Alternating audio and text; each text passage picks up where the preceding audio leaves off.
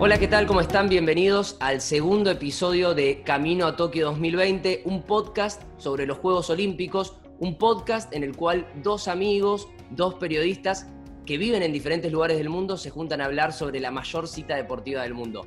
Mi nombre es Julián Polo, estoy viviendo en Tokio y desde Buenos Aires, Juanjo Ciceri. ¿Cómo estás, Juanjo?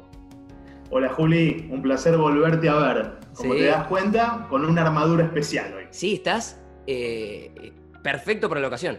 Vestido perfecto, perfecto para, la ocasión. Me voy a mover por única vez en este episodio para mostrarles esto, que me parece que tiene algo que ver con lo que vamos a hablar hoy. Para aquellos que nos están escuchando, Juanjo está mostrando la casaca de Chicago Bulls del gran Michael Jordan en este episodio tan especial y donde él va a ser el protagonista. Va a ser el protagonista, Juli, porque mm, además porque ya se ha estrenado tal vez uno de los documentales o una de las series documentales más esperadas de todos los tiempos, como lo es The Last Dance. Vamos a repasar también eh, a la versión del Jordan olímpico, ¿no? Y, también a, a uno de los grandes equipos que ha pasado por la historia olímpica. Sí, la historia de Michael Jordan, tal vez el mejor deportista de la historia, eh, del deporte, por lo menos está en la conversación con, las grandes figuras, y un, podcast especial porque estamos en el momento perfecto para hablar de él por el documental de Last Dance, El último baile, que fue estrenado la semana pasada y que fue adelantado, este documental se preveía que fuese para la segunda mitad de este año, pero fue adelantado por el coronavirus para darle, bueno, una alegría a la gente y también para aprovechar que eh, todo, todo el mundo está en las casas ahora con más tiempo y con la necesidad de consumir deporte en una época en la cual no tenemos eh, casi ninguna competencia en el mundo. Exacto. Recordemos que ESPN es el mayor productor que tiene este, este documental, tras un acuerdo por, Jordan, después de décadas de, este material almacenado en, el archivo que tiene la NBA. Y mm, eh, se iba a, a estrenar casi al mismo tono de las fechas de las finales de la NBA, que iban a ser a principios de junio, pero por lo que vos dijiste, se adelantó y claramente ha surgido un gran efecto porque eh, los dos primeros capítulos en los Estados Unidos lo vieron más de 6 millones de personas, que fue eh, la mayor cantidad de, de, personas que lo han visto, mayor cantidad de rating que ha tenido este tipo de especiales, de documentales que ha producido la cadena estadounidense para aquellos que no están en Estados Unidos y no, los ven, y no lo ven en, Netflix, en Netflix, en ESPN, está disponible en Netflix, se estrenan dos capítulos todos los lunes, es decir, ya se estrenaron los dos primeros y eh, este lunes se estrenaron también el tercer y cuarto episodio. Una serie que vos decías que tiene un archivo muy especial porque tiene más de 10.000 horas de grabación eh, de un material exclusivo que estuvo guardado, que estuvo eh, bajo llave hasta el estreno y que muestra la última temporada eh, de este equipo histórico de los Chicago Bulls, del último anillo, del sexto que ganaron en la NBA. Sí, Juli, eh, tal vez para muchos o, los fanáticos del básquet y los grandes analistas podrán justamente compararlo con algún otro y tal vez no es el mejor equipo de todos los tiempos, a pesar de que tenía al mejor jugador de todos los tiempos, pero por la época, porque todavía no existían las redes sociales, lo que generó este equipo en todo Estados Unidos y en el mundo, eh, sin dudas lo podríamos catalogar como el equipo más famoso de la historia, justamente porque tenía tal vez el jugador más famoso de, todos los tiempos del básquet y como vos también mencionaste, uno de los grandes atletas de la historia del deporte mundial. Y mm, además de repasar eh, esa última temporada histórica en donde ganaron el sexto campeonato en, ocho años, también la serie em, se mete en la intimidad de los protagonistas, ¿no? Repasa eh, la infancia y, cómo fueron transformándose en estas leyendas del deporte que, finalmente lograron. Sí, a mí, eh, bueno, obviamente vos estabas un poco más ansioso que yo esperando esto. Se ve a simple vista porque él, Sin dudas. lo podemos ver a Juanjo con la camiseta de los Bulls. Eh, yo soy, me encanta el deporte, me gusta mucho el básquet, pero bueno, no, no viví esa etapa en, primera persona. Pero a mí lo que me llamó mucho la atención de, este documental es el hilo periodístico que tiene, porque eh, el presente del documental es aquella temporada, la última que, jugó este, este equipazo de los Bulls, pero sin embargo, este hilo periodístico va hacia atrás y hacia adelante en el tiempo, para poder entender aquel presente que nos está, que nos está contando el documental. Por momentos va a la infancia de Michael Jordan, a la infancia de Scottie Pippen, después va también al, presente con las entrevistas y, este manejo de, la cronología es excelente y no te das cuenta. Es como que tenés que ir atrás para poder entender lo que está pasando y lo hace con una naturalidad increíble. También combina el archivo de estas 10.000 horas eh, filmadas en los 90 con una cámara de cierta calidad, con un estilo de filmación, la combina con eh, las cámaras del presente, que son otra calidad, pero por la edición, por el tratamiento del color, no te das cuenta y todo fluye como fluía ese equipo dentro de la cancha, como fluía Michael Jordan. Y, también algo que a mí me llamó la atención es que hay muchas entrevistas, incluido, y sin spoilear, pero está Barack Obama eh, como eh, como un habitante de, Chicago, eh, pero más allá de todas las entrevistas que hay, Jordan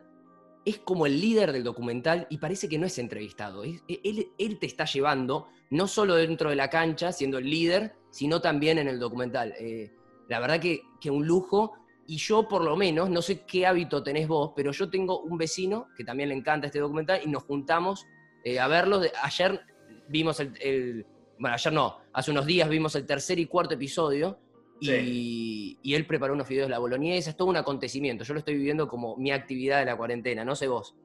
Sí, bueno, a mí lo que me pasa es que eh, un poco por, mi trabajo en Infobae, eh, me, digamos, tomé la responsabilidad de hacer como una crónica después de que se estrenan, en nuestro caso en Netflix, los, los episodios, así que me estoy levantando, en este caso los lunes bien temprano, a las 6 de la mañana, así puedo ver tranquilo los dos capítulos y después escribir para, para, el, sitio, para el sitio digital.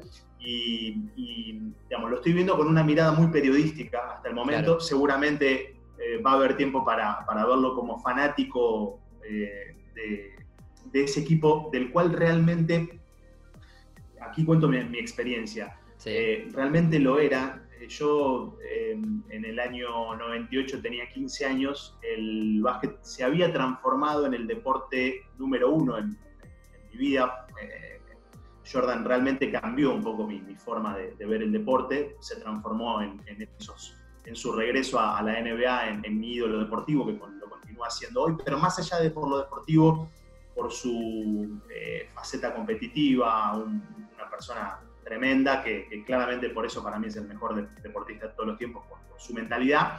Yo, para que te des una idea, en esa época me levantaba a las 6 de la mañana para ver el resumen en CNN de cómo habían salido los Bulls la noche anterior, porque no había redes sociales, imaginarán, hace tantos años.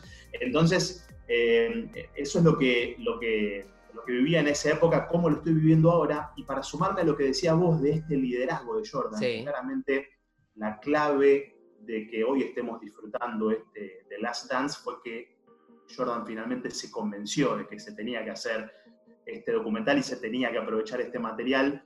Eh, hay muestras claras, ¿no? Eh, a Jordan se le hicieron tres entrevistas, seguramente lo vamos a ver en, tres planos distintos a lo largo del documental, pero la, la, imagen es muy clara, ¿no? Él sentado con eh, un habano coiba, que son los que les gusta fumar, los, los cubanos, junto con Montecristo, tal vez las marcas más reconocidas en el mundo de, habano cubano, y tomando el whisky de su marca, que junto a otros propietarios de la NBA han, empezado a, crear hace algunos años.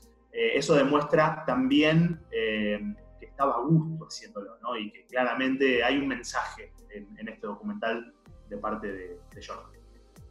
Y Juanjo, volviendo a, tu infancia y volviendo a Jordan, si se vieron todos los capítulos y ya no saben qué ver, y, viste en esta época que estamos adictos un poco a, Netflix y, quieren seguir viendo sobre Michael Jordan, está una película que es un clásico, es Space Jam, eh, que bueno, Michael Jordan es protagonista siendo Michael Jordan y jugando junto a los Looney Tunes para ganar un partido contra los Monsters, que son unos monstruos que vinieron de otro planeta, que son los empleados de, de un dueño malvado de un parque de diversiones en otro planeta, que el objetivo es traer a los Looney Tunes a ese planeta para que sean la, atracción, el entretenimiento. Y, y, algo muy interesante, que no sé si lo sabes, es que hace 24 años, cuando se estrenó esta película en el 96, Space Jam y los Looney Tunes predijeron la situación actual que está viviendo la NBA con el coronavirus. ¿La sabías? O sea que, o sea que no solamente los Simpsons predijeron la llegada de esta pandemia al mundo, también no solo los Space Jam. Sí, sí, es, una escena, pero es, excelente. Yo, si quieren, la, compartí en mi Twitter, que es arroba Juli. Lo pueden ver ahí, que retuiteé a, una persona que muestra esta escena. Eh, este momento, bueno, para esto tengo que explicar un poco la trama para, para que la entiendan, pero estos monstruitos que vinieron a, llevarse a los Looney Tunes eran muy chiquitos, entonces no, no podían eh, competir en un partido de básquet, que era lo que habían acordado los Looney Tunes, para decir, bueno, si nos ganan el partido de básquet, nosotros nos vamos a hacer sus esclavos a ese mundo. Pero estos monstruitos se avivaron y fueron a ver un partido de la NBA y le robaron el talento a cinco eh, estrellas de la, de la NBA y estas estrellas quedaron como con problemas de movilidad, ¿viste? No, sabían, no sabían jugar al básquet y no sabían qué pasaba. Las autoridades de la NBA no sabían y el resto de los jugadores estaban muy asustados. Entonces, los Lakers eh, le dijeron a, las autoridades de, la NBA de, mirá, no vamos a jugar porque no sabemos qué está pasando y dicen, bueno, capaz es una bacteria. Y le dice, pero este, este partido fue lejísimos. Y, mm, y uno de los jugadores de los Lakers que Anthony Miller, que, estaba ahí actuando, le dice, mira, una bacteria puede viajar a la velocidad de la luz. Un poco, si lo pensamos ahora, da un poco de escalofríos. Y la otra escena es el comisionado de la NBA que estaba enfrente del antiguo estadio de los Lakers, tapado con unas lonas, diciendo que la actividad en la NBA quedaba suspendida por tiempo indeterminado hasta que eh, la salud, hasta que se pudiera asegurar la salud de los atletas. Así que increíble.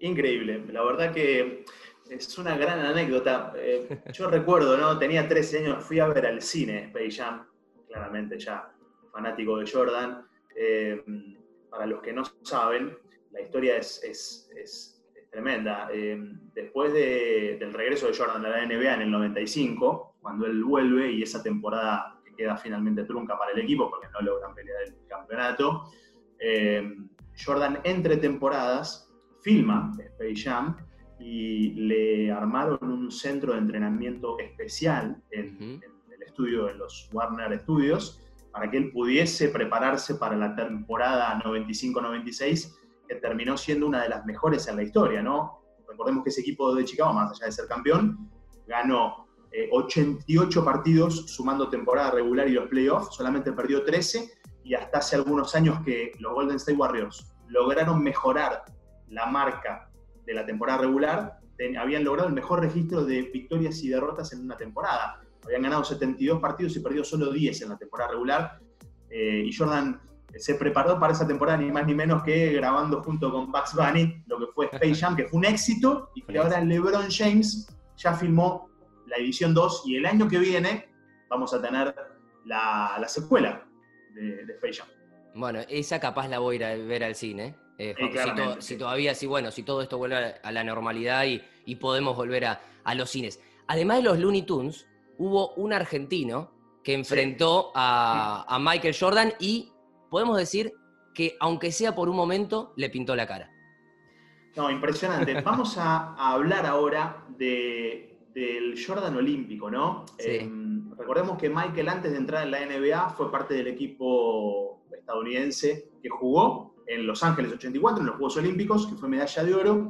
Y ya en ese momento Jordan era em, una figura deportiva destacada en el mundo, pero claramente al estar en el mayor escenario deportivo del mundo, que son los Juegos Olímpicos, eso le permitió tener más llegada global y eh, a partir de ahí Jordan arrancó, arrancó su temporada en, la NBA, pero Em, en preparación a lo que fue Barcelona 92, eh, el Dream Team se jugó, fue parte del preolímpico que se jugó en Portland, también en los Estados Unidos, a, mitad de año, unos días antes de, de, lo que fueron los Juegos Olímpicos en, la ciudad española, y ahí el Dream Team se enfrentó con la Argentina y Juan Spiel, un recordado jugador del básquetbol argentino, Juli, fue protagonista de, una jugada increíble que él nos la va a relatar, pero antes de eso, me parece que, está bueno eh, que, que Juan nos cuente cómo fue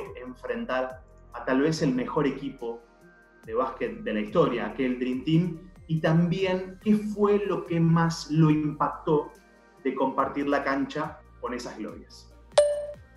Mira, ese enfrentamiento lo empezamos a vivir una vez que clasificamos al preolímpico, ¿no?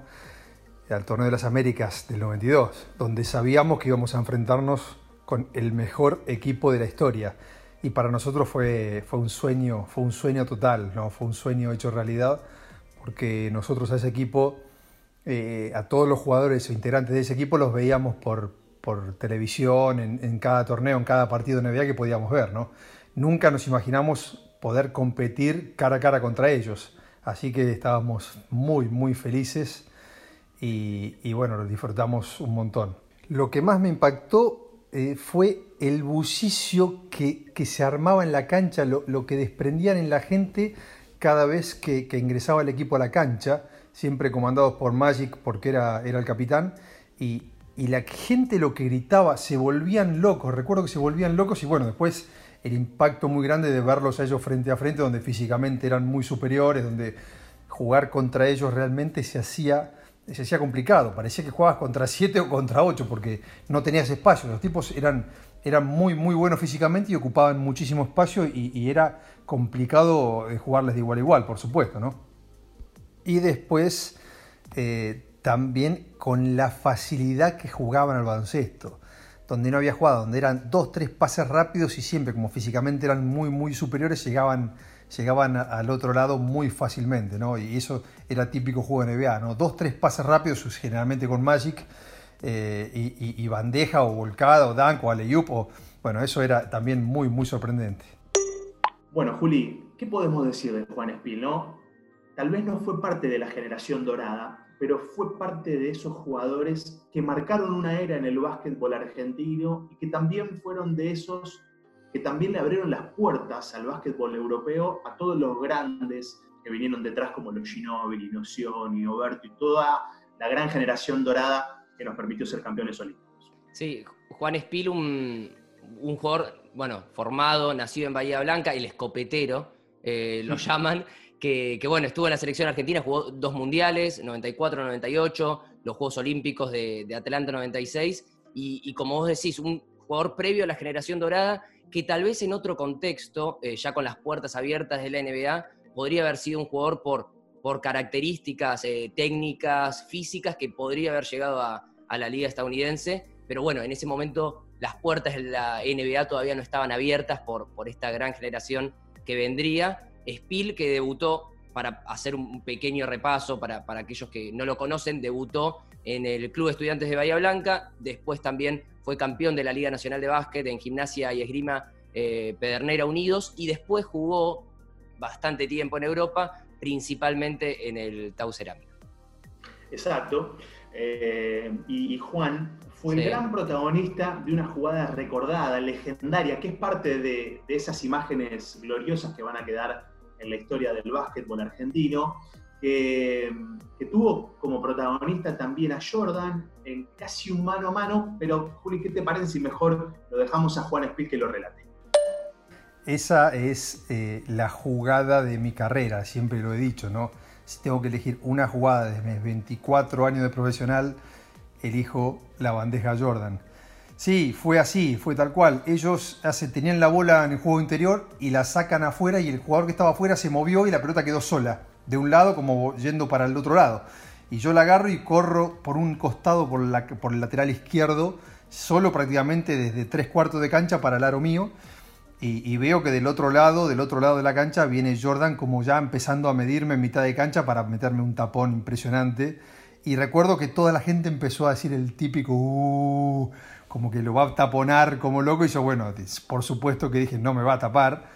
Entonces, lo que pensaba en ese momento, por supuesto que tenía que decirlo muy rápido, es hacer eh, la, aproximación, los dos pasos más lejos y poder tirar, soltar el balón antes para que, para que no me tape.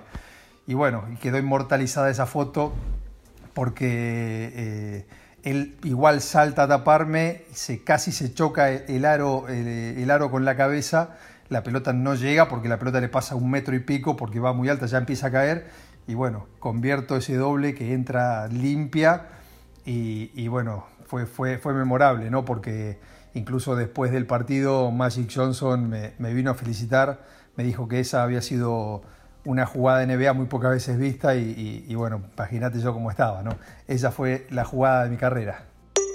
Bueno, hoy pasaba Juan contándonos una anécdota increíble. Increíble, eh, cómo, la, cómo, la, describe, cómo la vive. Eh, cerrás los ojos y, realmente te imaginas todo lo que vivió, que, Jordan casi se golpea la cabeza con el tablero. Eso, eso es increíble y demuestra que Jordan hasta una jugada en un partido que ellos sabían que, que lo tenían ganado, que era un partido en el que ellos eran favoritos, él se tomaba todo como, como eh, la última jugada. Sí. Em, la competitividad de Michael. Claro, exacto. Para marcar algo que, dejó ese partido, ¿no? Claramente eh, Estados Unidos se quedó con ese preolímpico, ganó los seis partidos, le permitió, por supuesto, asegurar su pasaje a, a Barcelona 92. Ese torneo daba cuatro plazas olímpicas. Y mm, ese fue el último partido de la fase de grupos eh, del grupo A que compartieron Argentina y Estados Unidos. Después eh, Argentina perdió en, los cuartos de, final y eso le impidió meterse en semis que le hubiese dado la posibilidad de clasificar al seleccionado a Barcelona. Pero ese fue el primer partido, Juli, en donde Jordan demostró toda su capacidad ofensiva. Estados Unidos le ganó por 51, 51 eh, puntos a la Argentina, 128-87, pero Jordan fue la vez, el partido, hasta ese momento del torneo, que Jordan tiró más veces al aro y terminó como la figura del partido con 24 puntos, 9 asistencias y 8 rebotes. Eh, sin dudas, eh, Jordan estaba viviendo mejor momento de su carrera en la NBA, venía de ser campeón de su segundo título con los Bulls junto con Pippen, que también era parte de ese equipo, pero, pero fue una experiencia impresionante para esos jugadores, además de Spiel, otros recordadísimos como Marcelo Milanesio, Pichi Campana, el Loco Montenegro, que fue el primer jugador argentino en, jugar en una universidad de los Estados Unidos y estuvo muy cerca de ser el primer jugador NBA, el Loco Montenegro. Eh, son esos partidos increíbles que, no te vas a borrar nunca de tu cabeza y qué mejor que un protagonista y encima que tuvo un mano a mano con Jordan, nos lo estuvo contando.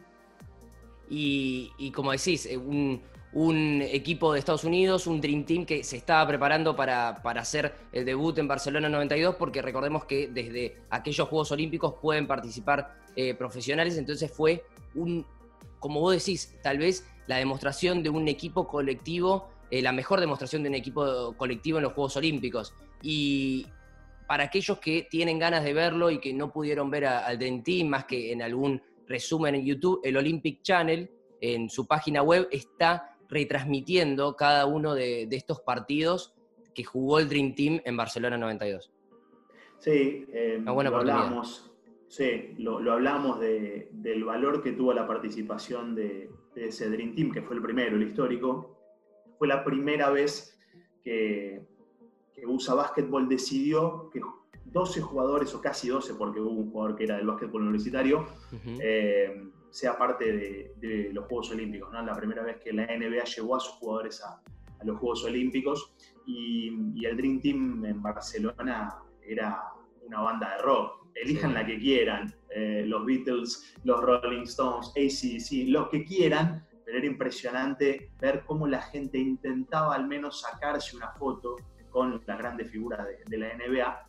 Que sucedió lo mismo en la cancha, porque era para cualquiera que lo enfrentase a ese equipo, era muy difícil imaginarse tener la oportunidad, Juli, de volver a pisar una cancha de básquet con esos jugadores, ¿no? con esas glorias. Entonces, más allá de lo deportivo, más allá de, que el Dream Team consiguió o terminó consiguiendo la medalla de, oro olímpica después de ganarle a Croacia la, definición, la final de Barcelona 92, eh, uno de los grandes recuerdos es que tal vez el, equipo que tuvo a, los mejores individuos de su deporte en ese momento fue parte del movimiento olímpico. Sí, un, equipo inolvidable y también fue inolvidable, volviendo a, la experiencia de Juan Spiel en los Juegos Olímpicos, También fue inolvidable su paso por Atlanta 96, los siguientes eh, Juegos Olímpicos, donde Argentina ahí sí clasificó y él tuvo la suerte de, representar al seleccionado argentino de básquetbol y también de compartir algo que, como decías, para, para estos jugadores compartir la cancha con Jordan era mm, una experiencia más allá de, la posibilidad de ganar y para algunos atletas clasificar a los Juegos y estar en la Villa Olímpica y vivir e, ese espíritu olímpico es algo único e inolvidable para cualquier deportista.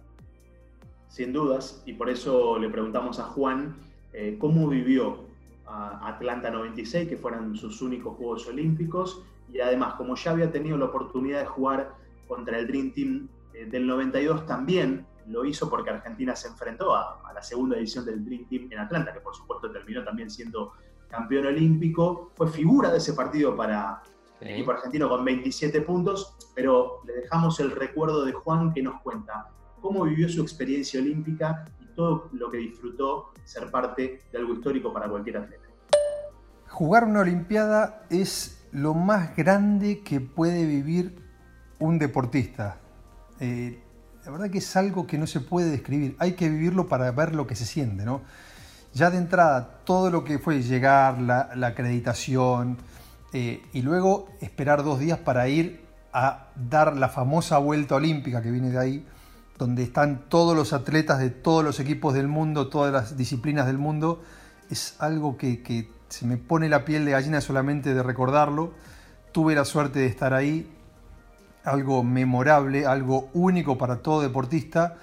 Y, bueno, e, estar en convivencia con otros, con otros deportistas, con algunos que son famosos, eh, y, poder interactuar con ellos o poder comentar o compartir alguna cosa fue, fue algo sensacional. 24 horas abierta la, eh, el, el, lugar para comer, que era un galpón gigante de 200 metros por 200 metros, donde comíamos a cualquier hora, a cualquier hora, lo que quieras.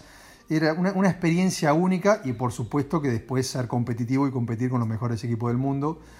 En el caso, en ese año pudimos ganarle a un equipo sensacional que salió tercero al final, que fue Lituania, eh, donde jugaba Sabonis, eh, em, jugaba Marchulonis, Curtinaiti. Bueno, eh, fue, fue algo histórico para nosotros.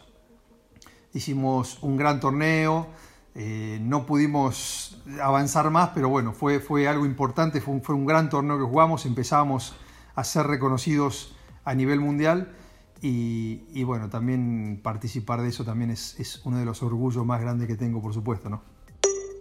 Bueno, Juli, eh, ahí tuvimos el recuerdo de, Juan, de, lo que es eh, vivir y ser parte del movimiento olímpico.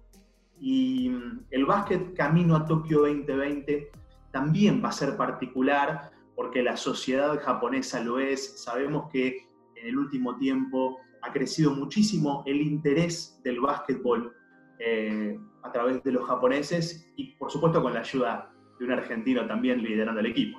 Sí, eh, la selección japonesa de básquetbol dirigida por Julio Lamas es eh, ex entrenador de la selección argentina de básquetbol, uno de los entrenadores argentinos más destacados de, de la historia. Eh, y uno de los argentinos que pudo dirigir a, aquella generación dorada, pero el, básquetbol japonés, como bien decís, está creciendo muchísimo, ya desde hace tiempo se instaló eh, como uno de los verdaderos líderes del básquet en Asia, eh, desde hace unos años también tiene una liga profesional, entonces este interés está creciendo y también junto con algunas figuras que lograron estar en, en la NBA, como principalmente Rui Hachimura, que es un jugador muy joven, eh, que tiene bueno, un potencial bárbaro y que es una figura muy reconocida acá en Japón. Yo tuve la suerte de estar en el Saitama Super Arena, que es la única sede del básquet para Tokio 2020, el Saitama Super Arena que está ubicado a 35, 40 kilómetros de, la capital japonesa, una hora más o menos en tren. Eh, y este estadio es muy especial y sabe de grandes citas del básquetbol en la historia porque fue la sede de la ronda final del Mundial de, de básquet de Japón en 2006 y los japoneses lo viven de una manera muy especial. Cuando yo llegué, el partido era a las 7 de la tarde, desde las 4 de la tarde había alrededor de 150 metros de cola para comprar merchandising. De ya sea camisetas, eh, peluches, eh, lo que te imagines. Eh, había un interés gigante por comprar el merchandising y por estar vestidos para la ocasión.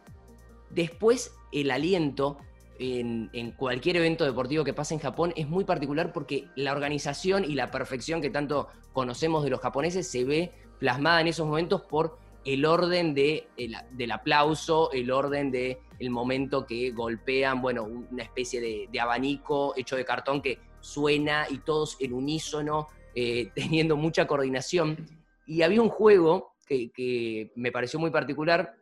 Había, viste, la típica pantalla gigante en el centro de, de, este estadio que tiene capacidad para 21.000 personas, un estadio imponente, y esta super pantalla tenía un muñeco de básquet y como una barra que se iba moviendo en, eh, en un espacio y decía que si vos aplaudías en el momento justo que la barra te indicaba, ese, esa personita que tiraba iba a poder invocar la pelota. Entonces todos los japoneses estaban esperando el momento y aplaudían y ahí obviamente no se equivocaban y este muñeco virtual invocaba la pelota. La tecnología, la innovación vinculada también con la perfección y la organización de los japoneses es algo que sin dudas el espectador que vaya a tener la suerte de poder venir a Tokio va, va a poder vivir eso, como también lo van a hacer los jugadores, los argentinos que ya están clasificados. Exacto, eh, y si hablamos del futuro del básquet olímpico en Tokio 2020, va a haber un episodio dedicado al básquet, quédense tranquilos los, los amantes de este hermoso deporte, pero ya que teníamos a Juan Espil, eh, figura del básquetbol argentino en su historia, nos pareció importante hablar con Juan, digamos, cómo cree que tomó eh, esta postergación de los Juegos Olímpicos a la actualidad, ¿no, Juli, del seleccionado de básquetbol Argentina venía de ser subcampeona del mundo en China en el 2019, así que le preguntamos a Juan eh, qué espera de la participación de, Argentina en los próximos Juegos Olímpicos y por supuesto él está muy atento a lo que sucede con Luis Escola, pero si te parece lo escuchamos. Creo que la postergación nos juega un poquito en contra en el caso de, bueno, de, nuestro capitán, de Luis Escola, que va a tener un año más y hay que ver si puede eh, prepararse durante todo el año. Yo creo que sí, para, terminar su carrera ahí. Pero, pero bueno, mira, un, torneo olímpico siempre es, es, hay que, no se puede decir, a ver cómo nos va a ir, cómo, porque son los mejores equipos del mundo y, uno jugando bien le puede ganar a cualquiera y está demostrado, lo demostró Argentina en el último mundial, por supuesto. Eh, Argentina siempre tiene talentos que, eh, jugando en equipo con un gran entrenador siempre le van a, competir a cualquiera y, y, por eso tenemos que tener esperanza, ¿no? Eh, hay jugadores que están terminando o han terminado la temporada en algunos casos de la mejor manera, eh, jugadores que están siendo número uno en Europa y van a tener opciones de jugar en la NBA sin duda. Nosotros siempre somos un semillero que dio jugadores a todas las ligas del mundo, ¿no? Entonces creo que tenemos que estar tranquilos, sabemos que, tenemos un entrenador ganador, que, el equipo, el jugador argentino en sí mismo es ganador, es caradura, es ambicioso entonces, eh, creo que tenemos que estar tranquilos, ¿no? Eh, por supuesto que es muy difícil eh, reemplazar o, igualar lo que hizo la generación dorada, ¿no? Pero, Argentina siempre sigue dando jugadores en todos los deportes, en todas las disciplinas, creo que con infraestructura y con trabajo se puede equiparar el mejor nivel top de, todos los deportes, ¿no? Así que yo estoy muy, muy tranquilo en ese sentido. Bueno, Juli, ahí pasaba Juan Espil nos dimos un lujo. Primero porque, sí, porque estamos hablando de una gran personalidad, alguien que ayudó a construir uno de los grandes deportes que tiene la Argentina. Y además porque es una persona que no habla tanto, no, no, tiene, no le gusta tener tanta exposición. Ahora está, por supuesto, disfrutando los días en, Bahía Blanca y, nos dimos el lujo de, de, tener la oportunidad de tener a una gran personalidad que ni más ni menos estuvo mano a mano con Michael Jordan, fue olímpico, Así que nos dimos un gran placer. Un jugador que la rompía en la cancha y que también la rompe hablando, porque su análisis, el detalle, lo, vivo que tenía el recuerdo es, eh, realmente admirable y, un lujo poder, poder escucharlo, eh, vivir esas experiencias con, Jordan y, también en los Juegos Olímpicos. Pero, Juanjo, eh, ¿escuchás este sonido? ¿Escuchás? Es el gong. Es el ah, Sí, señor que anuncia que tenemos el dato de Japón. Bien, gran momento. Este es el momento del señor Julián Polo. quiero que le presten atención los que nos están mirando, que lo vean atentamente y los que nos están escuchando, que lo escuchen atentamente. Este dato yo siempre lo intento relacionar con lo que estamos viviendo. El anterior fue los barbijos en esta época de, cuarentena, de coronavirus, por qué los, los japoneses usaban barbijos. Pero esta vez está relacionado a cómo me desperté este último fin de semana. Era el domingo, 11 de la mañana, durmiendo sin alarma. Y de golpe mi departamento empezó a temblar, el piso se movió y me desperté con un terremoto. Pero capaz del otro lado ustedes lo escuchan y dicen, qué, qué terror, qué miedo. Pero acá en Japón tener terremotos es algo habitual, es algo eh, que te acostumbras eh, a, convivir y tenés alrededor de, por año tenés 2.000 terremotos, el 20% de los terremotos del mundo ocurren en Japón, entonces todos los días hay terremotos, algunos no se sienten porque están debajo de, la escala que, podés sentir ese terremoto, pero eh, algunos los sentís alrededor de cada 15, 20 días vas a, vivir un terremoto, así que probablemente los, los deportistas le toque alguno y no se tienen que asustar porque toda la ciudad, todos los edificios están preparados, son a, prueba de, sismos y, vos sentís como, bueno, un, que se mueve el piso, capaz si tenés alguna lámpara se, balancea, pero en general no pasa de eso. Sí, están los terremotos más graves que no son habituales, como el, que pasó en, 2011, que fue, bueno, un maremoto que terminó generando un tsunami y ese tsunami en, el norte de, Japón hizo un desastre que eh, mató a alrededor de 18.000 personas este tsunami y el terremoto. Pero esto no suele pasar, así que no nos asustemos, nosotros convivimos con, con el terremoto todos los días y algo, dos cosas particulares que se desprende de esto es que el servicio eh, meteorológico de Japón, que aquellos que se encargan de predecir eh, los terremotos y de medir, hay una aplicación que viene integrada a todos los celulares que te compras en Japón que te predice alrededor de 8 o 10 segundos antes del terremoto que vas a tener un terremoto. Entonces te llega una notificación, suena el celular, no importa que lo tengas en silencio, y te da esos segundos de, de, changüí para ponerte abajo de, la mesa, para alejarte del balcón, de una ventana y para que cuides tu, tu salud. La otra particularidad es que todos los departamentos en Japón tienen balcones. Porque las salidas de emergencia están en, los balcones, entonces hay, como una especie de, puerta en el, piso eh, que vos, en el caso de tener que escapar, que tenés tu, puerta eh, cerrada o que no podés eh, acceder, no podés salir del edificio por ahí, empezás a bajar balcón por balcón por justamente estos agujeros que hay y que los puedes usar en el caso de, que haya un terremoto realmente grave. Impresionante, Juli, porque me encanta. Vos nos contás situaciones que estás viviendo en Tokio, pero también le estás previniendo a la gente que está pensando en vivir los Juegos Olímpicos el año que viene. Sí, sí, hay que cuidarse, hay que, hay que estar preparados, pero bueno, Japón, eh, algo que, lo distingue es, es la, la, organización y hay protocolos de emergencia en el caso de que haya terremotos, así que tranquilos, es algo normal y, como siempre decimos, uno se acostumbra a todo. Nunca pensé que iba a vivir tantos terremotos en mi vida y ahora ya es algo normal, una alarma. Bien. Juli, llegamos al final del capítulo 2 de Camino a Tokio 2020 y nos, hemos dado un gran placer de, de hablar de uno de los grandes atletas de la historia. Hemos tenido a uno de los grandes jugadores de básquet de la historia de la Argentina. Así que para hacer el capítulo 2 estamos subiendo la vara muy alto, muy temprano. Sí, sí, sí, pero tenemos, tenemos resto. Yo creo que vamos a seguir subiendo la vara un poco más. Y, para todos ustedes que están del otro lado, nos pueden escuchar en Spotify, en iTunes, eh, también en Google Podcast y nos pueden ver en el canal de YouTube de la licuadora deportiva. Ahí pueden ver nuestras caras, siempre con la diferencia horaria. Esta vez Juanjo más descansado, yo un poquito más cansado porque me agarra la noche pero, pero felices de, compartir eh, la pasión olímpica con ustedes y, de compartir un nuevo episodio de Camino a Tokio 2020. Juli, un abrazo a más de 18.000 kilómetros de distancia y nos estaremos viendo en el capítulo 3. Hasta la próxima. Chao, chao.